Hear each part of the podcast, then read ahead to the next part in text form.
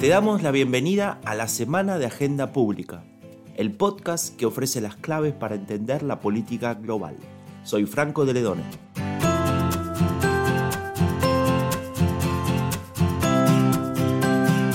¿Qué hacer frente al populismo autoritario? Hace unos días, en Agenda Pública, Daniela Campello escribía sobre este tema. Explicaba que la popularidad de Bolsonaro estaba más relacionada con la evolución económica del país que con otros factores. Según los datos, sus ataques a la democracia parecen no tener influencia alguna. Algo similar sucede con Donald Trump. Frente a esto, decidimos hablar con Federico Finkelstein. Él es catedrático de historia en New School for Social Research en Nueva York. También es autor del libro Del fascismo al populismo en la historia. ¿Qué estrategias se deberían aplicar para frenar el avance del populismo autoritario?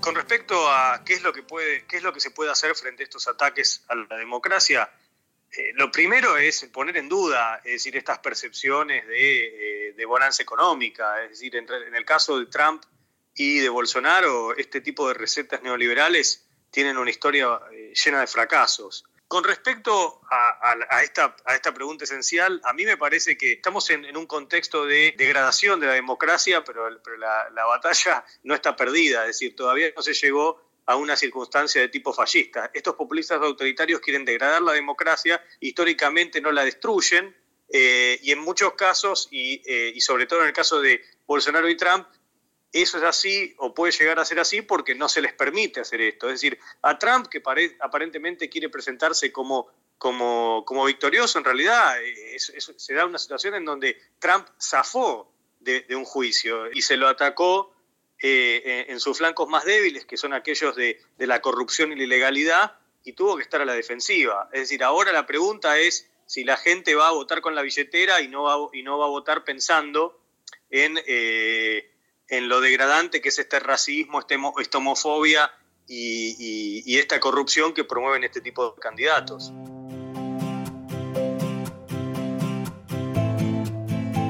La cuestión del 5G. Europa está dividida por la implementación de esta nueva tecnología y muchos se preguntan sobre las razones. Águeda Parra es ingeniera, sinóloga y doctora en ciencia política por la Universidad Complutense de Madrid también es autora del libro China, las rutas de poder. En un artículo reciente de Agenda Pública, ella sostenía que la duda en la adopción del 5G de la empresa china Huawei estaba dada por la tensión entre el desarrollo tecnológico y la ciberseguridad. ¿Hay algo más a tener en cuenta para entender esa disyuntiva? Bueno, según el, análisis que hemos visto, Europa está completamente dividida ante la adopción de Huawei para los despliegues del 5G. Esta es una situación que hubiera sido muy distinta de no existe la advertencia de Estados Unidos sobre las posibles vulnerabilidades en cuestión de ciberseguridad al utilizar dispositivos de Huawei. Realmente lo que tenemos ahora en Europa es eh, el escenario, el terreno de juego donde Estados Unidos y China están midiendo sus fuerzas en la carrera por posicionarse como la potencia que va a marcar las futuras innovaciones tecnológicas. Ya hemos tenido durante estos dos últimos años una guerra comercial que es eh, todo menos una cuestión de desequilibrios en la balanza comercial y que se ha convertido en una carrera de fondo para medir las fuerzas y la capacidad de resistencia entre las dos economías más importantes del mundo. Y ahora, en cuestión del 5G, eh, existe una situación similar, ¿no? Sin haber un informe que avale las recomendaciones de Estados Unidos, esto se ha convertido en una carrera entre el lobby norteamericano y la diplomacia china en suelo europeo. Segundo mercado más importante para Huawei después del asiático. En estos días también hemos conocido que el Reino Unido eh, ha tomado ya una posición eh, a favor de eh, Huawei. Esto, en definitiva, sigue la misma línea de las recomendaciones que ha eh, emitido la Comisión Europea, de tal manera que seguramente sea una opción que consideren otros países europeos que todavía no han tomado esta decisión, caso de Alemania y Francia.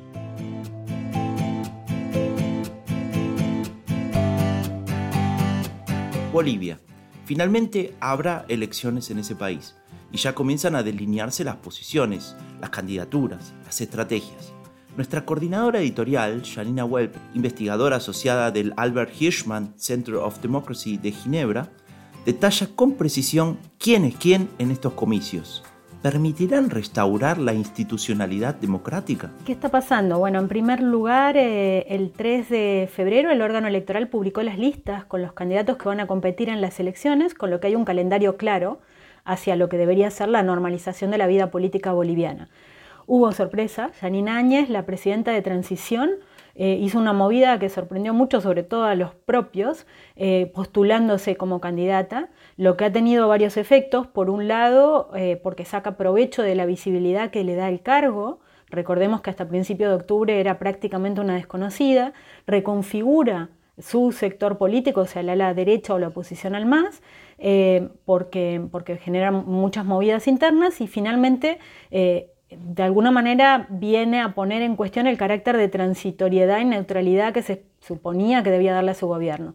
El MAS eligió a su candidato en Buenos Aires, desde donde se están definiendo las líneas estratégicas del partido. Será Luis Alberto Arce Catácora, el exministro de Economía, que tiene una buena imagen por los logros de su gestión. Finalmente, si en la elección de octubre la apuesta de la oposición al MAS era por llegar a la segunda vuelta, Nadie pone en duda que el escenario va a ser muy parecido en este caso, el MAS cuenta con más apoyos, pero no se sabe y es, bastante improbable que le alcancen para ganar en primera vuelta, o sea, habría segunda vuelta prácticamente con seguridad, y Carlos Mesa en esta reconfiguración podría ser el principal perjudicado, que recordemos había sido el segundo candidato en las elecciones de octubre en recepción de voto.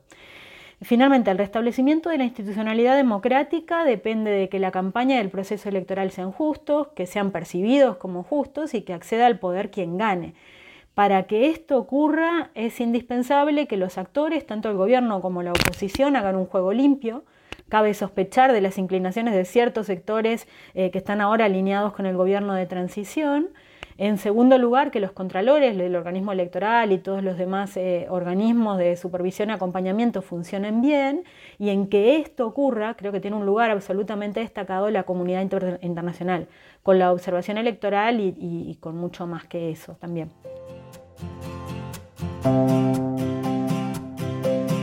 España. El gobierno está formado y ahora es tiempo de reposicionarse. Sobre eso hablamos con Joan Rodríguez, profesor de Ciencia Política de la Universidad de Valencia, y le preguntamos sobre el reordenamiento de los partidos, tanto a la derecha como a la izquierda del espectro político. Creo que aunque se mantiene aún abierto el proceso de realineamiento político, iniciado hace 6-7 años con la caída de los partidos tradicionales y la llegada de nuevas fuerzas, este proceso ya está empezando a estabilizarse. En el espacio de la izquierda, por ejemplo, las fronteras políticas entre el PSOE y Podemos comienzan a estar más claras. Una vez superado el miedo que tenía el PSOE al desplome, si hubiera habido un eventual sorpaso por parte de Podemos en 2016, la nueva etapa de Sánchez va a tratar de recuperar el espacio tradicional y de consolidarlo. Quizá lo menos difícil sea recuperarle votantes a Podemos, porque si el gobierno funciona, por poco que le vayan bien las cosas, Podemos corre el riesgo de que una parte de sus apoyos operen o vuelvan a actuar en clave estratégica de voto útil y acaben votando al PSOE. Para evitar esto, seguramente, Podemos necesita redefinir su organización política, porque ésta ha quedado muy debilitada una vez ha entrado al gobierno, como ya empezó de hecho a sucederle cuando accedió a las instituciones al poco de nacer. En la oposición la competición por el apoyo entre los electores de derechas, todo va a depender de la orientación que adopte el Partido Popular. ¿Va a competir con Vox o con Ciudadanos? Está claro que querrá hacerlo a ambos lados, pero sabemos que eso no es del todo posible y que para ganar las elecciones o para al menos recuperar la posibilidad de acceder al gobierno sigue dependiendo, sigue siendo necesaria la capacidad de recuperar y mantener millones de votantes moderados. El primer obstáculo para eso es que algunos de los nuevos dirigentes nacionales del Partido Popular parecen tener más propensión y se sienten más cómodos tratando de rebatir, contener o incluso disputar el discurso de Vox. Lo importante es que si siguen en esa línea, le van a dar a Vox la influencia y el tiempo que éste necesita para construir un partido que ahora no existe organizativamente y que es necesario para reforzar el vínculo de Vox con sus nuevos votantes, muchos de los cuales todavía están en un proceso transitorio de movilidad entre fuerzas, entre opciones políticas. Parece que a diferencia de Podemos y de Ciudadanos, Vox no necesita el sorpaso para estabilizar su posición, porque su existencia no supone ningún riesgo real para la formación de una eventual mayoría de gobierno de derechas en el futuro, siempre que la suma parlamentaria lo permita. Eso es lo contrario, lo contrario de lo que sucede en el centro. Todo apunta a que persiste una demanda política de moderación y de, centro, y lo que ha fracasado es más bien la oferta que la represente. Por eso el principal reto de Inés Arrimadas es demostrar que Ciudadanos puede seguir siendo el actor que cumpla ese papel.